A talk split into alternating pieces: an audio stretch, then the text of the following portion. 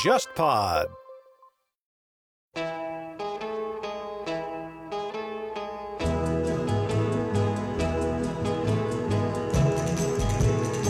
Well, he walked up to me and he asked me if I wanted to die. He looked kinda nice and so I said I might take a chance. 肯尼迪暗杀这个事情本身的确不像沃伦说的这么简单。至于这个事情是不是背后有阴谋，呃，实际上面美国官方的说法是确认的。就很多人觉得啊，这个事情真真假假，我觉得这个其实没有必要多讨论了。 Each time I saw him, I couldn't wait to see him again. 当时就是国防部提交给肯尼迪的一个评估报告，中共的呃它的原子弹设施基本上快完成了，所以说我们建议能够对它进行一次外科手术式的打击。这个计划本身实际上就是放在了那个白宫的桌子上面。 So I whispered, I love you. He said that he loved 宋教仁遇刺案嘛，对你可以视为中国版的肯尼迪遇刺案。然后《宋案重审》这本书写的真的非常好，里面最后他得出了一个自己的观点，既不是袁世凯干的，也不是孙文干的，也不是陈其美干的， me in the way that I wanna be kissed forevermore. I knew that he was mine, so I gave him all the love that I had. And one day he took me home to meet his mom and his dad. Then he asked me to be his bride and always be right by his side. Felt so happy I almost cried. And then he kissed me. And then he kissed me. And then he kissed me.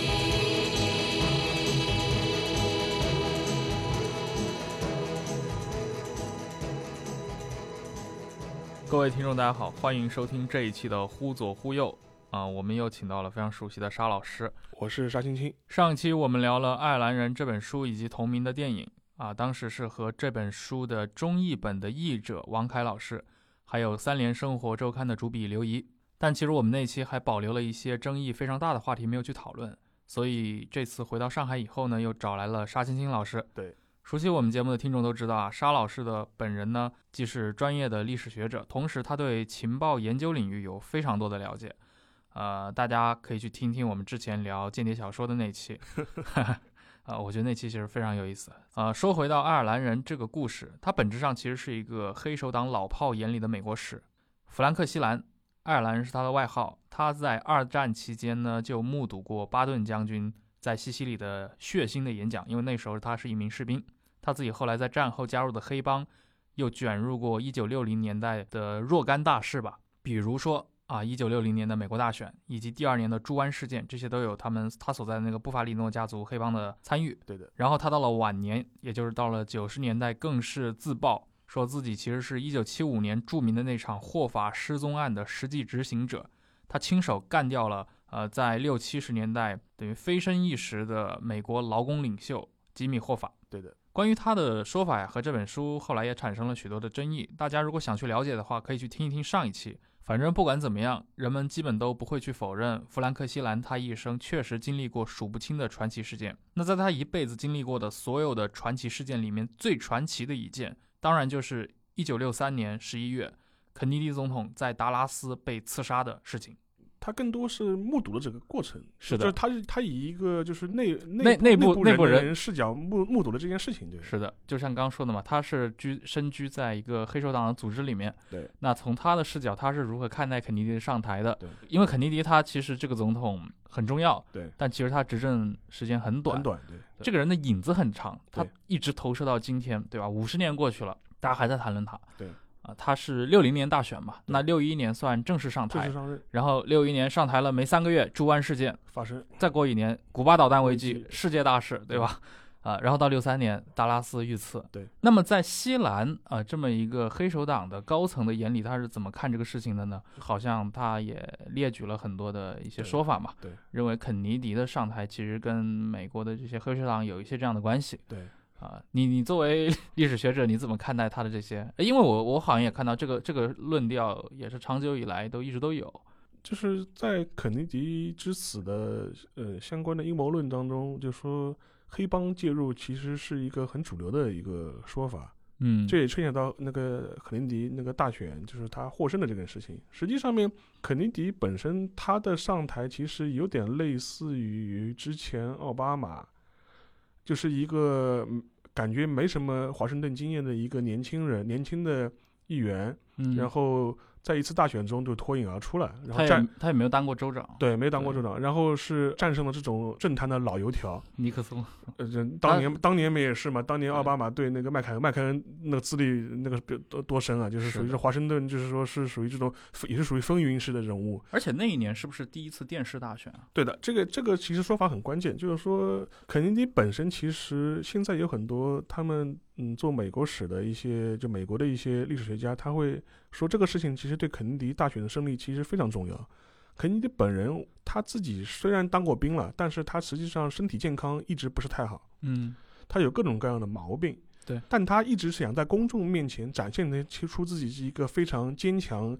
领导人的这样一种精形，力充沛，哎、这种形象。但实际上私底下他是又是个病秧子，实际上身、啊身体状况其实是非常不好的。嗯，因为有了电视这样一个舞台的话，就说很多的人会说电视把他的形象放大了。嗯，就说是，如果你去看他平时的这种，你跟他日常接触的话，你会觉得这个人其实没这么伟岸，就是没有这个他们就美国人讲法就是 presidential 嘛，就是总统范儿嘛，就是没有一个这样一个很强的总统范儿。而且实际上面，在他们他跟尼克松第一次电视辩论之前，民调上面其实是尼克松占优势的，嗯，就是因为这次民调之后，整个形象就逆转了，因为尼克松就是一部非常阴暗的对对就美国老老老政客的样子，对，所以说这个事情就是转换的，就是非常明显，而且另外一个原因嘛，就是说是因为肯尼迪家族相对来说是一个比较历史悠久显赫的一个家族，嗯然后所以说当时很多美国人看来，他是满足了美国人一直有一个皇室梦，就是说希望有一个像皇室一样的这样一个家族能够嗯被他们 worship 或者是这种追星的这种感觉。所以说，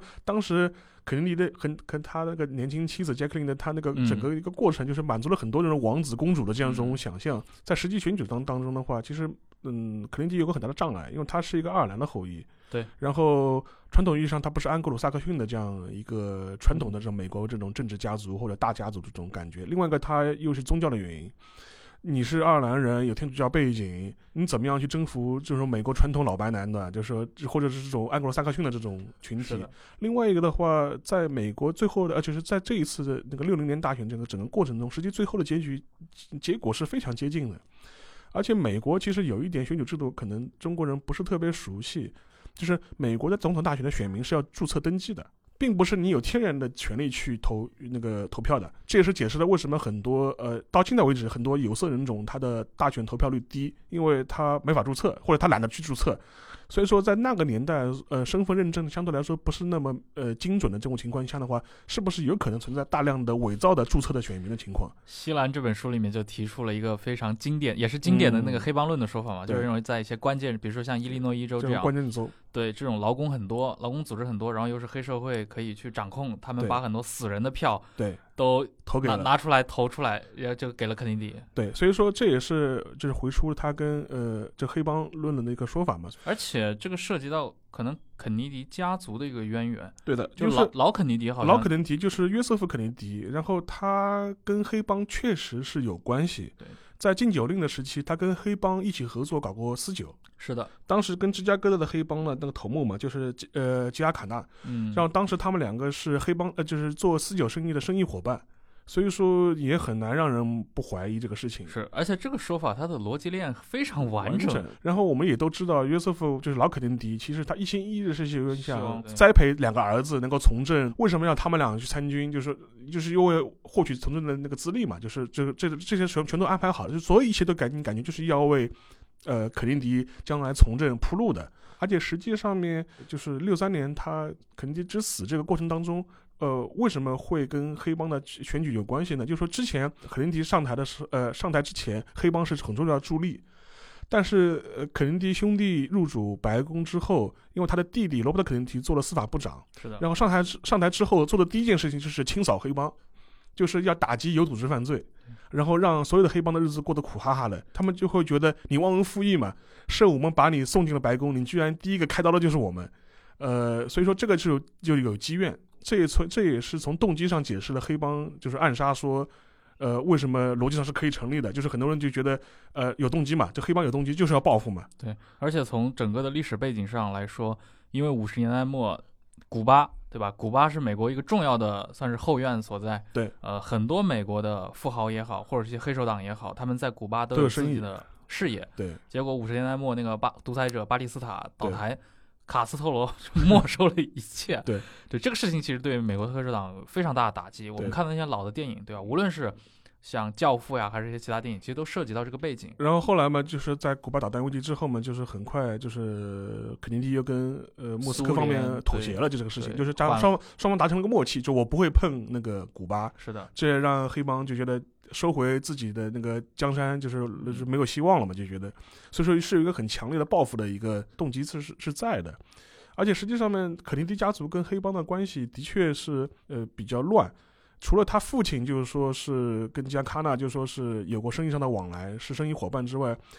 呃，一直有传说，而这个传说本身的可可信度还是蛮高的。就是说是肯尼迪本人也跟吉安卡纳就是共享过同一个情妇，嗯，然后这个事情其实谈了很多，就是说是吉尔卡纳这个本人，他实际上面比较有意思的是，在一九七五年的时候，呃，他自己是一个芝加哥的黑帮的老大吧，就是说然后就说是在一九七五年的时候，他当时是被那个美国国会听证会就是这个传召，为什么呢？当时听证会是在调查中央情报局暗杀外国国家领导人的相关行动的时候，要打他找他做证人，结果他自己在参加参会前也被暗杀了，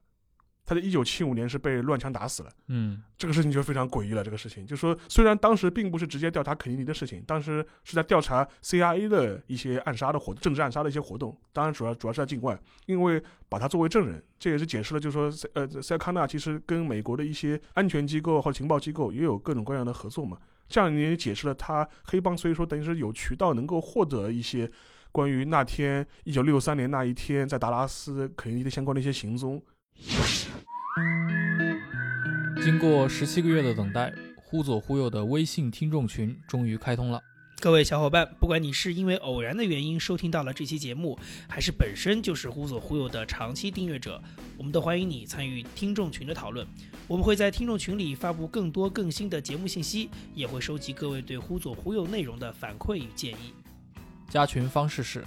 添加微信号 h z h y x z s，也就是“忽左忽右小助手”这七个字的拼音首字母。注意了，是忽左忽右小助手，这位小助手会将你加进群聊。如果各位喜欢这档播客，欢迎前往各大平台，尤其是苹果播客客户端上进行评分，期待你的参与。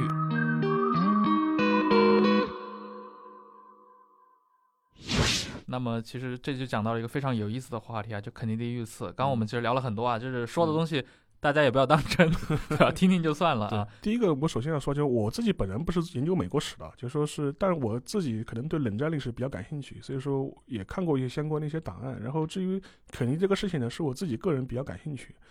呃，首先第一点就是说，是我们都知道，就是说在肯尼迪遇刺之后，当时的总统就是林登·约翰逊 （LBG），然后让他们两个算是美国现代史上仅有的几个享受了这种名词缩写待遇的。呃，是是是，那个罗斯福享受过，对对 FDR 的，对 FDR，对，然后那个 JFK JFK，对嗯对，然后林登·约翰逊，后后面还有吗？没有，就好像就他三个，对吧对对所以也很也很神，是是，呃，其实林登·约翰逊的话，就是他在那个那个总统就是就葬礼之后，那么就马上组织了一个特别调查委员会，嗯，呃，就是我们都耳熟能详的嘛，沃就很多沃伦沃伦委员会，委员因为会沃伦当时是最高法院的那个法官嘛，嗯，然后德高望重的，然后嗯他组织了相关的这种呃人人员参与在里面，然后来做一个调查，然后这个调查也是后面就是很很多人被被诟病的所谓的沃伦那个报告嘛，嗯，乌伦报告里面其实就证明了，因为我们都知道，一九六三年十一月份这次暗杀的话，呃，现在官方认定的凶手是奥斯瓦尔德，奥斯瓦尔德，他是一个美国的一个前军海海海军军陆陆战战队队的一个呃军人。对。但但是这个人呢，在五十年代的时候，他一直是向往苏联，对一个经苏，他然后去过苏联，他去过苏联，然后他自己的太太也是苏联人，嗯，但是呢，他在美国的话，都是属于一个非常社会不合群的一个另类的这么一个人物，而且曾经也试图想加入苏联国籍，但是没有成功，是这么一个人。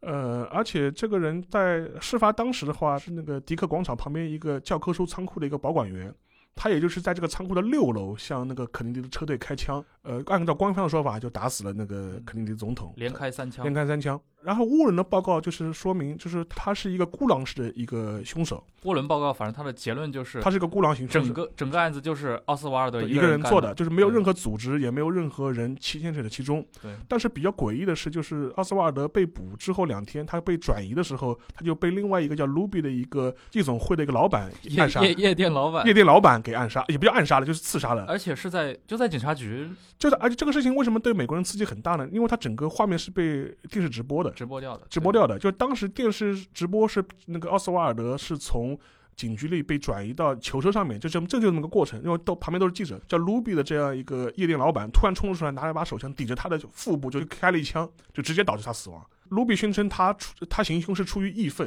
没有任何人指使他。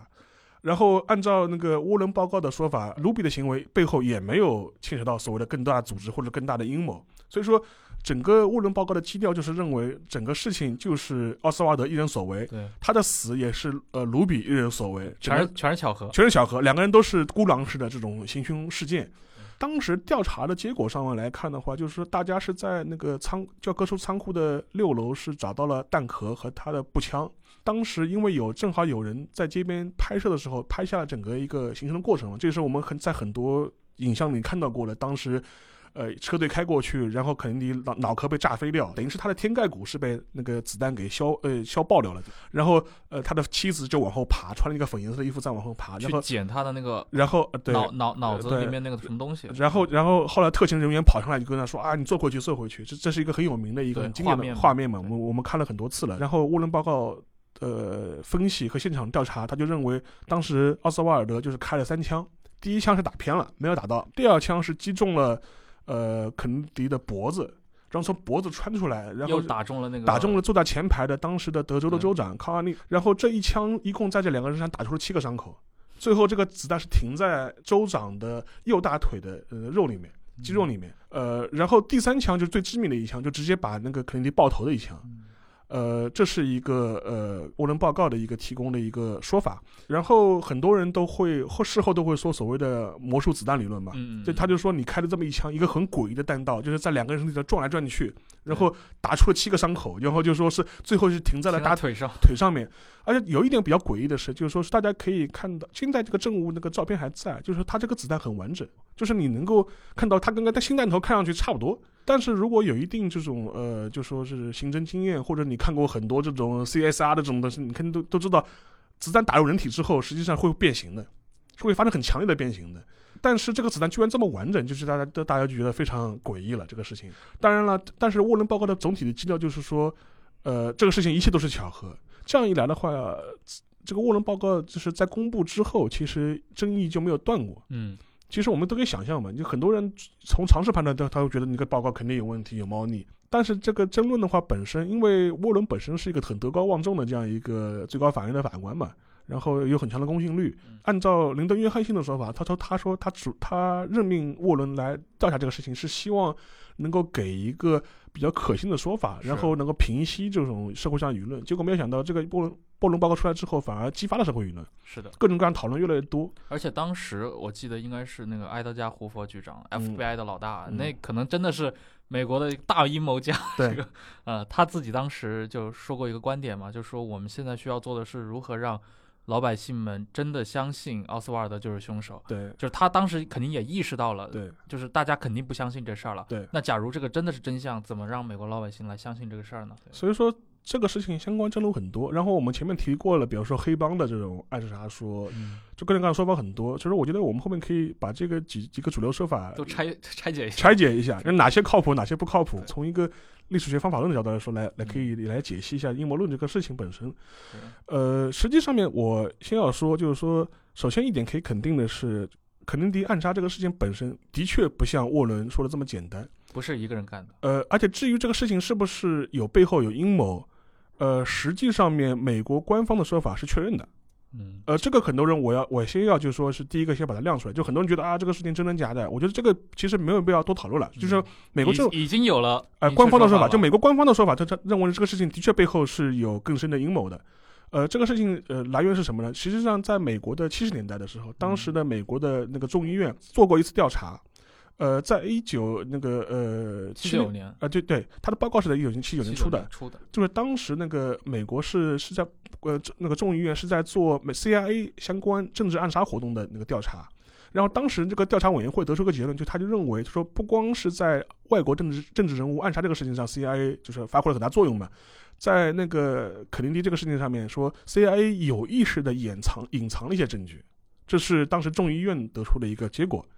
基于这个结果，在在七八年的时候成立了一个特别的一个调查委员会，嗯就是 House Committee on Assassination，就是说他是调查两件事情，一个是 JFK 的暗杀事件，第二个是马丁路德金的暗杀事件，哦他两个事情放在是一一起调查的对，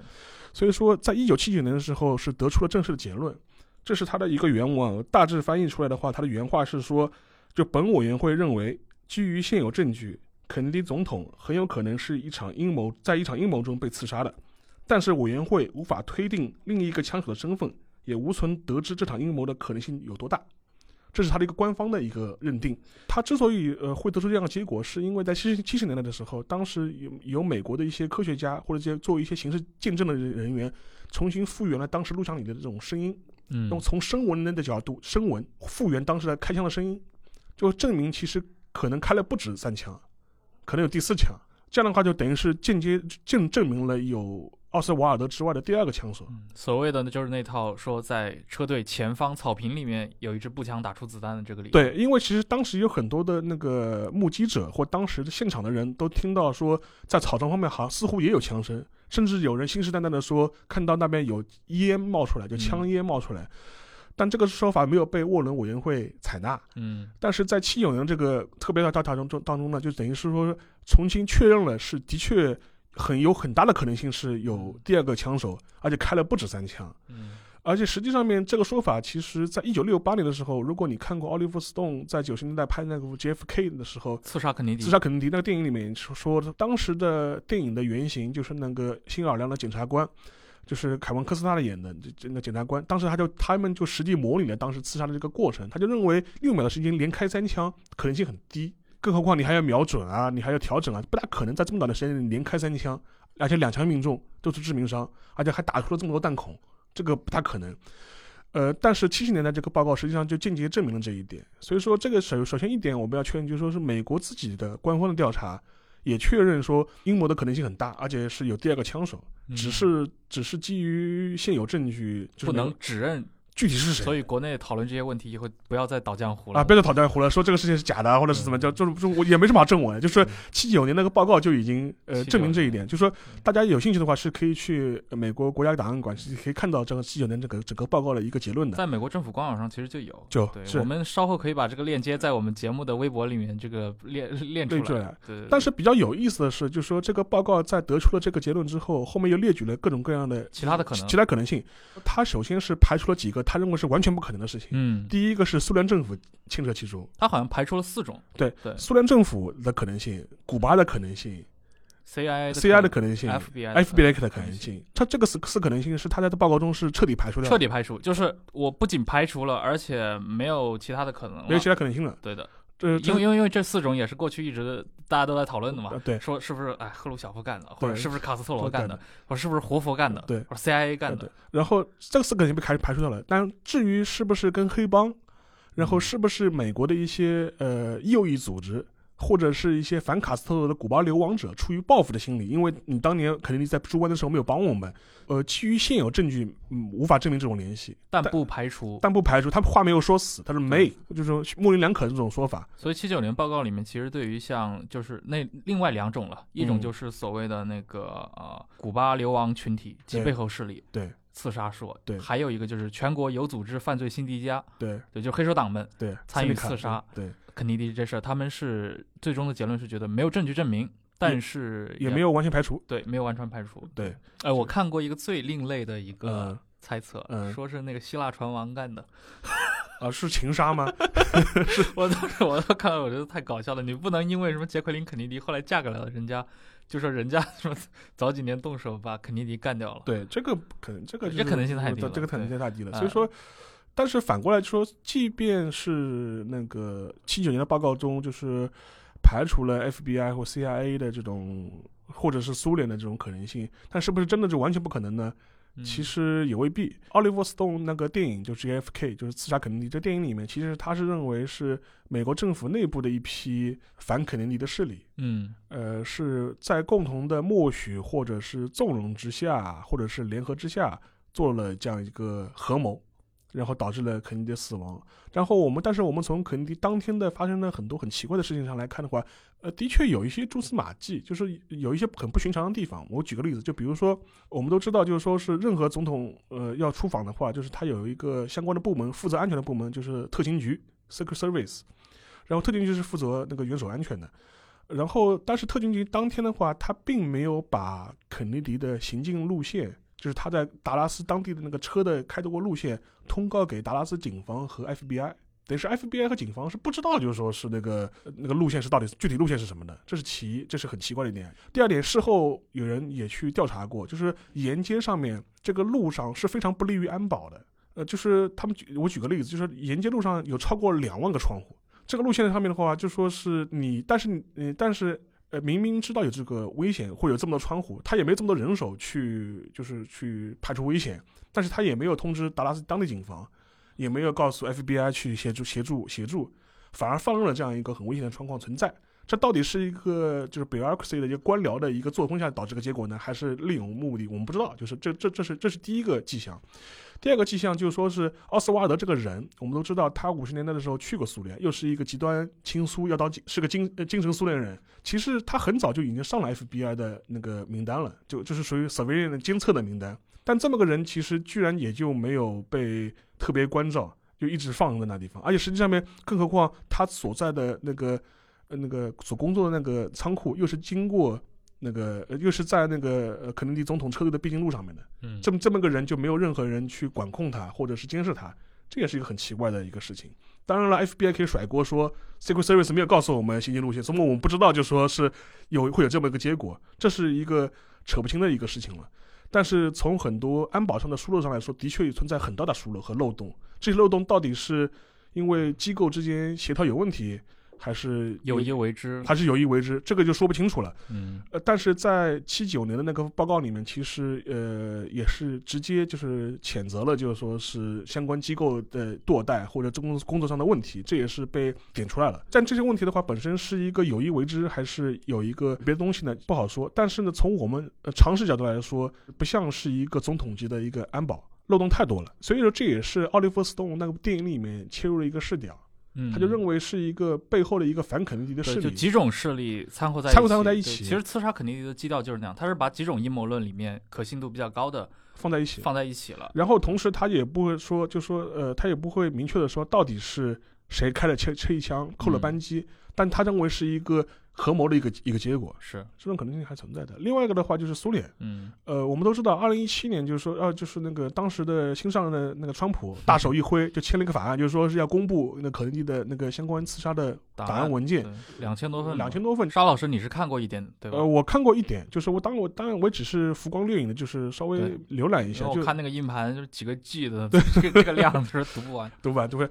然后只是好奇嘛，就说是，呃但是据说是公布了百分之九十九的，啊，还有百百分之一的没有被解密。但是公布的我我也看了一下那些影音版的嘛，嗯很多其实被涂黑了呀。就是你看过档案都知道的呀，档案肯定是要通黑的呀。就是他在公布之前，release 之前，他肯定是要做一嗯有些处理那个的。内部的对，处理的就是他有几个原因吧，一个原因是可能牵扯到一些个人隐私，嗯，第二个原因的话，他可能牵扯到这牵扯到的人还活着，是我的我的一些 agent 我还在行动，对吧？你把他不能把他身份信息曝光，所以说肯定要肯定肯定要涂黑。第二个嘛，他可能一些政治上的一些理由，他觉得、呃安全原因，他还是要涂黑。嗯呃，话说回这批档案的话，就这批档案里面就说是披露一些新的信息，就是有一个信息就比较有意思，就是在呃，我大可能记不清了，就是在肯尼迪遇刺前一两个月的时候，奥斯瓦尔德去过一次墨西哥，在新墨西哥城跟 KGB 接触过，他打、他哦，他打过一个电话给苏联驻墨西哥大使馆，然后当时接待他负责跟他打电话接待他的人是一个被确认的是一个 KGB 的一个特工。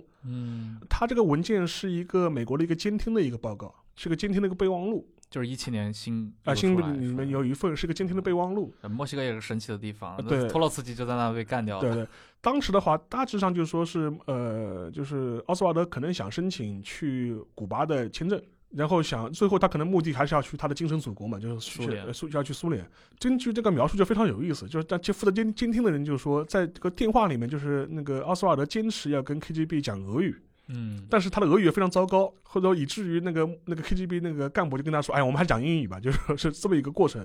然后然后就提提到了他想去古巴，然后他想去苏联的一些事情，就是但是没有提到具体的什么暗杀啊这种这种事情肯定是没有提。反正奥斯斯瓦瓦鲁奥奥斯瓦瓦尔德德跟苏联说了一是方面一某直是有联系的，一直是有联系的，但这联系到底是有多深，还是只是奥斯瓦尔德自己单相思似一厢情的愿一厢情愿的去要去跟他联系？跟 KGB 觉得不胜其扰，觉得这个人好烦啊，就是就嗯这也是有可能性的。我插一句啊，那个肯尼迪遇刺，苏联人实际的反应是什么？呃，从事后的反应上来看的话，就是说是我们看到了，就一七年这份这些解密档案中，还有一些是美国政府获悉的苏联政府的反应。呃，它是通过比如说在隐藏在东欧啊，或者是相关地方的一些特间工特工，或者跟一些外交官的交谈对，然后获取的一些信息。因为美国人也想判断一下是不是对对你对苏联人呃苏联人干的。然后当时的反应就是美国人看到的一些反应是说，就所以莫斯科方面非常震惊，对，而且这个事情当时莫斯科非常担心，就他就觉得肯尼迪死后会不会美国国内的鹰派掌权，对然后利用这个事情向苏联发动这种军事上的这种进犯。呃，当时莫斯科内部就是尤其赫里夫小夫为代表吧，当时认为这是美国国内的一起政变。嗯，当然，你可以说它是一种苏苏苏联式思维的这种产物。哎，它他们难道就没担心过，嗯，万一真要是我们的小弟干的怎么办？他难道不搞一个全国 排查，嗯问一下是不是你们干 的？千万别是我们干的。就莫斯科主流这意见认为，它这是第一，它是美国内国国内内的的一起政变，他就他也认为是是一起政变。第二个就是他非常担心美国的鹰派会掌权，军事冲突会升级，嗯因为我们都知道，实际上面在古巴导弹危机之后，美苏关系开始进入了快速的缓和期，是双方开始谈论一些，就比如说核不扩散啊，这些相关的条约都在谈判过程当中去，所以赫鲁晓夫非常担心这件事情。呃我们从某种意义上来说，古巴导弹危机之后，赫鲁晓夫本人跟肯尼基之间反而形成了一种政治上的默契和是一种互信。如如果你看过就是说是相关呃古巴导弹危机的整个一个过程的话，你会发现非常有意思，就是说是虽然当时双方剑拔弩张的架势非常厉害，我看过一个是当时麦克拉马拉，就当时肯尼迪的国防部嗯国长，防部长，他有个回忆，当时当帮当时白宫开会的时候，曾经先先后接到过赫鲁晓夫两份电报，第一份电报非常强硬，就是说如果你们敢拦我们的船。我们不惜一战，我们一定要保卫古巴的安全。就说是打，就说打核战争，我们也不在乎，谁怕谁，对吧？这是第一份电报。然后没过多久，赫鲁晓夫又以私人的名义打来第二份电报，语气完全不一样，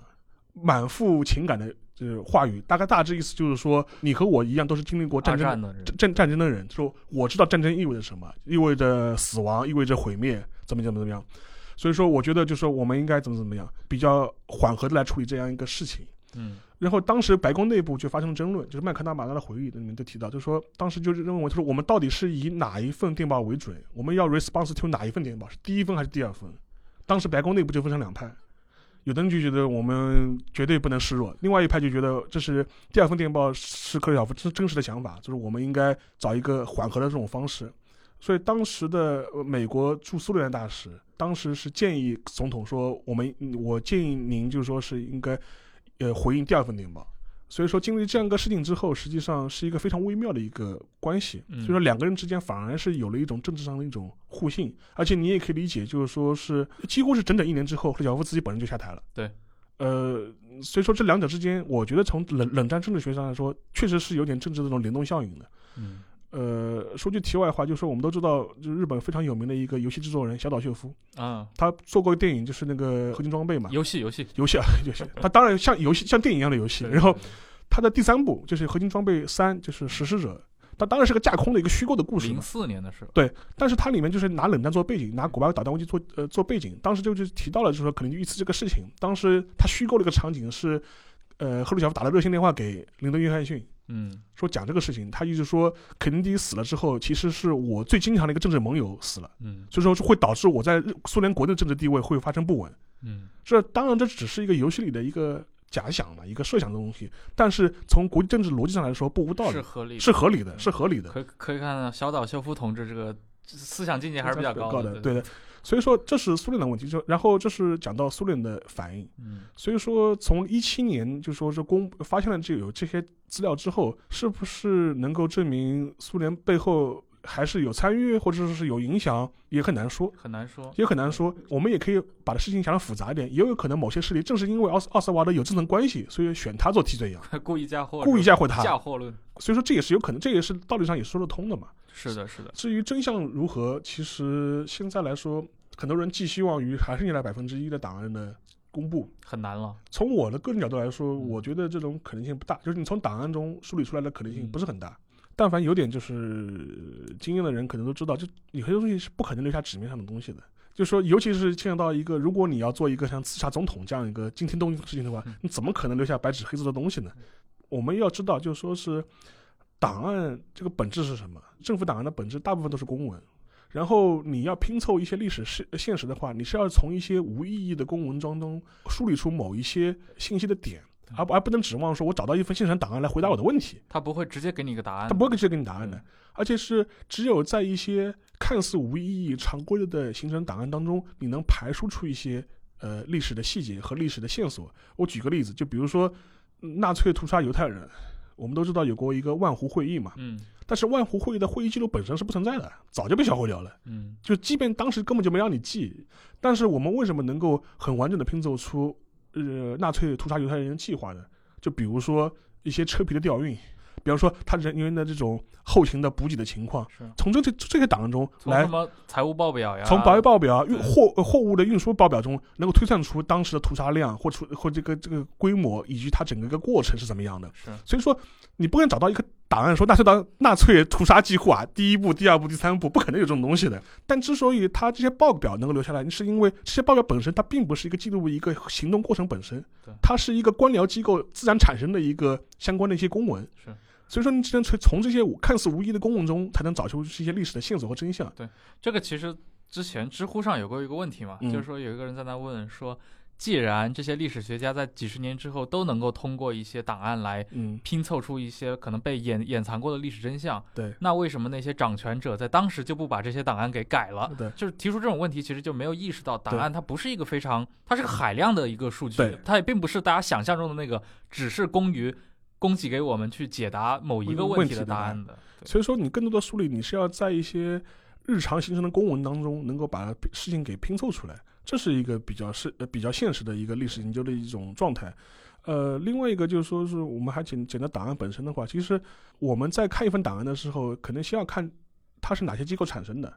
什么时候产生的，从中能够看出这个这个档案它的叙事逻辑是什么样子。其实我们可以设设身处地的想一想嘛，无论你是现你是现在的一个公务员，还是一个公司里的一个上班族，你每年要写年年度总结吧，你要写年度计划吧，年度有多少年度计划是真的是落实的？其实都不是这么一回事。所以说，落在文字上的东西跟实际上发生的事情也是有不一样的。所以说，我们在看这些东西的时候，还是要有把它一个权利关系梳理清楚。实际上，回到呃那个肯尼迪这个事情的话，所以说我觉得你不能寄希望于这百分之一的东西最后能够发现什么。嗯，他可能真的就随着最重要的证人就是阿斯奥斯瓦尔德被打死了，打死了。他的有一部分甚至可能就是最关键的那部分的证据就是永远的消失掉了。呃，这一批从一七年公布的档案，呃，有有 FBI 的，有 CIA 的，有国务院的，有各个机构的，它的标准是，凡是谈及那个 JFK 遇刺或者是涉及 JFK 遇刺的档案，全部是收拢的。对，因为他在九二年的时候，因为奥利弗斯通那个电影影响力太大，对，那电影九一年的嘛，刺对杀肯尼迪，所以说九二年的时候，就是通过了一个法案，叫 J，呃就是呃设立了一个就是那个肯尼迪相关资料的一个一个委员会，一个 board。那可那可好像是当年是乔治布什干对的的，最后一件这个事情就是就是他签署成立这样的一个呃对机构，负责整理、搜集、呃嗯相关 JFK 的档案。而且当时有个规定嘛，就是二十五年之内必对须被公布，所以大家一加一下就是二零一七年。对就为什么二零一七年 Trump 会突然公布这个事情，对其实也是有一个有原因有的，有你不能再过了这个期限了。对的，所以说，我觉得这个事情本身的话，就是说之后也不会有一个百分之百确认的说法。嗯，但是其实国内的人是应该去了解一下关于肯尼迪这样的一些这么大的一件事儿，对吧？对它是历史上第一次被现场直播的总统遇刺，对，然电后视时代，然后还有一个事情就是，本身除了嗯肯尼迪，呃，就是他这个呃遇刺本身的话，事情是个谜团之外，其实我们从冷战的历史角度来看，这是我比较感兴趣的一块，就是说他的死本身的确可能会改变了很多事情。其实关于肯尼迪的那个遇刺的书里面有一个流派，嗯，就有点像架空小说一样，它是嗯专门去谈，没假死如肯尼迪没死，他的第一任期、第二任期会怎么样？举个例子吧，就是我们前面谈到了，就是说苏联嘛，其实嗯从赫鲁晓夫的角度来说，肯尼迪之死对他来说是个政治利空消息。还有一点就是说，是我在看相关的档案的时候，就发现一点，就是如果肯尼迪没有被暗杀的话，可能在一九六三年底的时候，他就会批准对中国核设施的打击了。嗯，因为我们都知道，中国的原子弹也是在那个时间点被研发出来的嘛。是，当然，美国政府一直之前一直研判中国没有这么能没有这个能力这么快研发出原子弹，而且实际实际进行核试验。呃，我就看到过一份档案，是一九六三年，呃十一月十八号，嗯，遇刺前几天，对，当时就是美国就是嗯国防部提交给那个肯尼迪的一个一个评估报告，大概嗯大致意思就是说，我们现在基于国民党方面提供的信息情报，觉得当时的那个中共的呃它的原子弹设施基本上快完成了，所以说我们建议能够对它进行一次外科手术式的打击。然后直接废掉中国的核能力，嗯，而且实际上这个事情本身我们也都知道，当时中苏已经分裂了嘛，对，就是已经开始吵成一团了。当时美国政府也官方也曾试探过苏联方面苏联的的态度度，。当时的说法，因为我还有一个背景就是说，当时美苏在谈核不扩散条约嘛，所以说你不应该有意见，而且你现在跟呃中国关系也不好，所以说这个这个计划本身实际上就是放在了那个白宫的桌子上面的。嗯当然，这这是我们猜测了，说说不嗯定等着他他那个肯尼迪从达拉斯回去以后拍板这个事情的，嗯，但是结果在这节骨眼上就，嗯，肯尼迪就被被遇杀刺遇这刺事儿了就不了了这之了。事情就黄掉了。嗯，因为林登的约翰逊刚刚上台的时候千头万绪嘛，对不可能来处理这个你这个事然后情。嗯然后就开始搞什么伟大社会这一套对内了。然后等到缓过神来的时候，我们原子弹已经成功了，在罗布泊已经飘起蘑菇云了嘛，就是说对整个事情就已经完成了。所以说，从这两个角度来说，的确是一个历史的一个转折点吧。嗯，所以说，如果我们从这个角度来品味那个肯尼迪遇刺这个事情本身的话，可能它的意义并并不止于一个阴谋或者是一个阴谋的发现这个事情本身了。它确实是改变了冷战时代的一个历史。对，因为还有一种阴谋论，就是说是是林德约翰逊，就是说是暗杀了那自己个干的自己干的嘛。但这个可能性，其实我觉得也不是、也不是太高了。哎，而且推荐大家一本书啊，嗯那个就叫《通往权力之路》，对，林登·约翰逊的传传记记，呃，有中文版出来了而。且林德约翰逊是属于，我觉得他是对他的很多评价的确不是太公平了，因为、因为他主要任内最大污点是打的越战嘛，就是说是，对对对但是实际上面他在美国的民权运动啊、他社有对会进步啊，其实是发挥了很大作用的。马丁·路德·金，对，对更何况他也是自己主动放弃了连任嘛，是的，当然了，你你你可能说他肯定觉得他自己连任不上了，他可以主动放弃，但是他也是一个挺直进退的一个政治人物。对，其他的上台其实就是正儿八经的肯尼迪遇刺事件的一个引导出来的嘛。本身他是副总统，对而且反过来说，因为正是因为肯尼迪死了，所以说你对他也有很多美好的这种想象，你觉得他活着会怎么样？嗯对，其实也未必。呃，很多美国历史学家也会觉得，说不定肯尼迪活着，越战升级的速度可能会更快。嗯，肯尼迪基于他的这样一个政治身份，这样出身，很多程度上反而没有像林德约翰逊一样，可以在民权方面做得更对这么这么快，因做为得林登·约翰逊他真的是一个就学历也不好，对然后他草是根一个很草根的草根的人人对起来的。我们听众很多应该看过前几年《纸牌屋》，Underwood 夏目总统原型对吧？大家就觉得他的一个路径就是林登·约翰逊的约翰逊路的路径，径而且好像在电影里面，在那个美剧里面是有很多这样的暗示的。对他的那个白宫的那个家里面房间里面放的就是对林登·约约翰翰逊逊的的传记传嘛。传记。而且是我个人也觉得，至于他后面的一些政治行为来判断的话，其实他对政治野心也好，权力的欲望也好，也未必像你想象的这么大，就是以至于大到能够去做搞暗杀，就是这个对我觉得这可能性也不是特别大。就对更像是 Underwood 做的事儿，对对就其实那个《纸牌屋》电影里那个男主可能更像一个黑化版的林登林登·约约翰翰逊逊，对但他的路径是非常像的。是的，呃，刚其实提到了很多关于肯尼迪遇刺作为本世纪最大的一个阴谋论嘛，对这是一个阴谋论的一个发酵池，对，就是对也繁衍了无数的这些猜测。就是我刚就其实一直在想嗯不讲， 应该是这样说，他是一个官方钦定版的阴谋论，因为你国会报告都已经正式认认认定他肯定是个阴谋，只是我不知道而已。是的，这就是我想说的。在中国，尤其在国内，其实我们的朋友们应该去了解这些，就是哪些是阴谋论，哪些是确认的事情，大家可以确认的事情了。对就是肯定不必用阴谋论再去形容它。对，它也许涉及到阴谋，对，但它并不是那种。阴谋论其实关于这种拆解一个阴谋的书，其实国内也有啊。最近几年那个很火的一部《宋案重审》，尚小明，啊，对对对对对，因为那个宋教仁遇刺案嘛，对你可以视为中国版的肯尼迪遇刺案，对它也是错综复杂，到底是谁，对吧？对那当年的主流观点认为是啊、呃就是袁世凯袁世凯对干的。嗯后来，尤其到了八十年代、九十年代以后，又大陆又兴起一批新的历史研究者，而且很多是那种就是民间的历史研究者会对开始说是孙孙文，呃，甚至直接说陈其美干的。对，但是尚小明先生他通过这本书抽丝剥茧，以民民国当时的报刊呀、各种档案呀、各种线索为依据，然后《宋案重审》这本书写的真的非常好，里面最后他得出了一个自己的观点，而且从整个的证据链上来说，我觉得还蛮有说服力的。呃，既不是袁世凯干的，也不是孙文干的，也不是陈其美干的。 对，我觉得像《宋案重审》重审这种书，呃，我们以后也许会来做一期节目。除了呃宋案之外，还有一个例子就是那个张作霖之死。嗯，其实我国内我也看到过一些国内阴谋论的书，说张学良干的是吧？没有啊，说是苏联人杀、啊日本人杀，日本人杀。还有是呃张学良杀张学的，良杀张学良杀那个版本，我是很早就见过了，啊是说吧说张学良叫枪毙长阳，嗯炸烂吴章，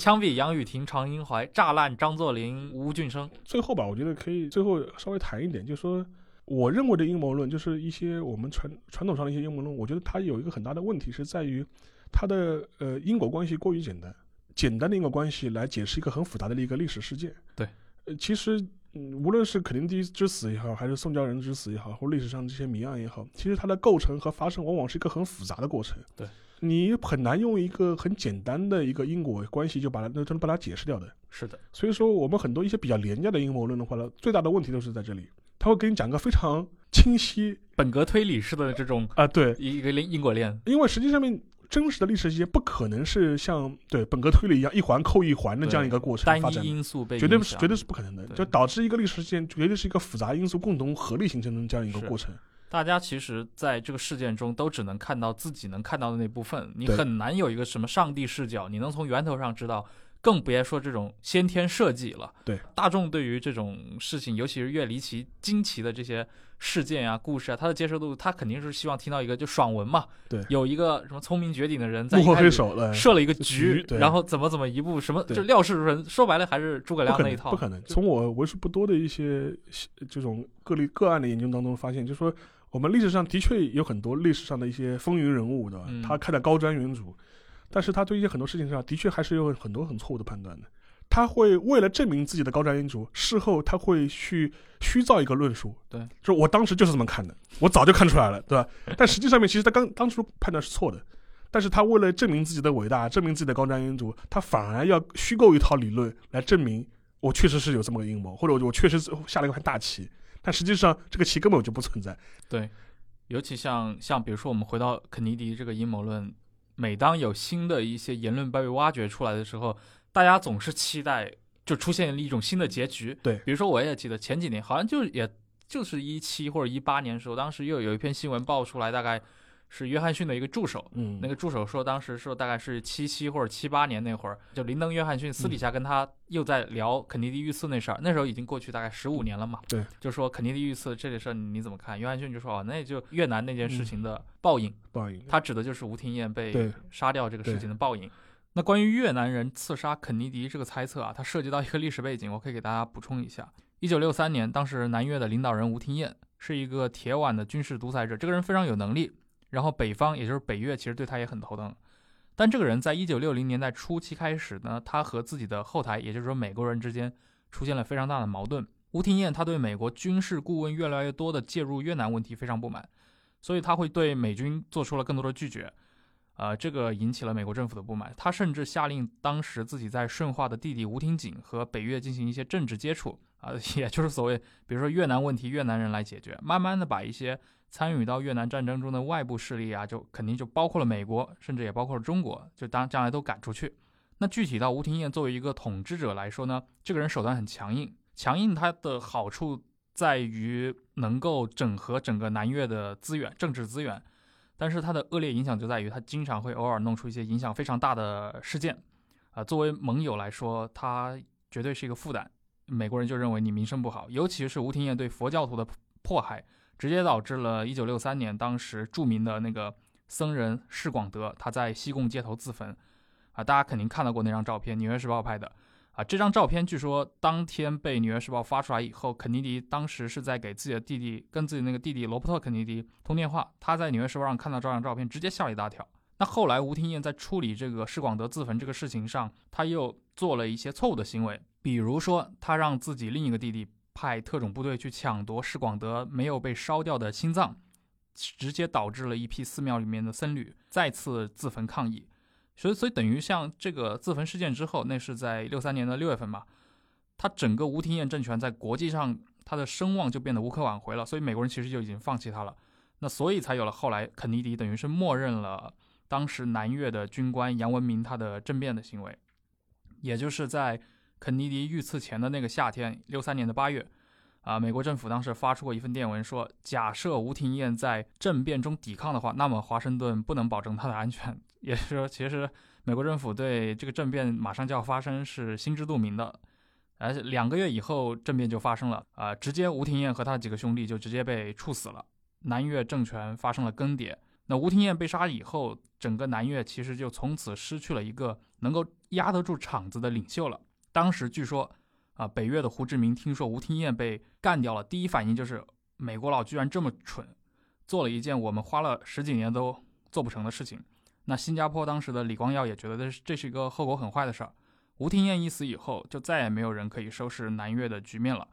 啊，这是个非常有意思的插曲。这也就是为什么吴廷艳被杀了仅仅两个礼拜之后，肯尼迪就遇刺了。那很多人可能看了这个言论之后，就觉得，哎，约翰逊，你是不是知道一些是内幕啊？是对是不是对就是越南人干的？对对吧？这但是你在放到具体的环境下，那很可能就是他个人的一个调感慨而已。感慨或者对对就是很多事情，它并不是说出来了一个什么惊天档案，一下就把这些事情给挖掉了。嗯对，肯尼迪案也好，尤其像霍法也案也好，对，美国、中国，包括像俄国这些大国，都有这些历史上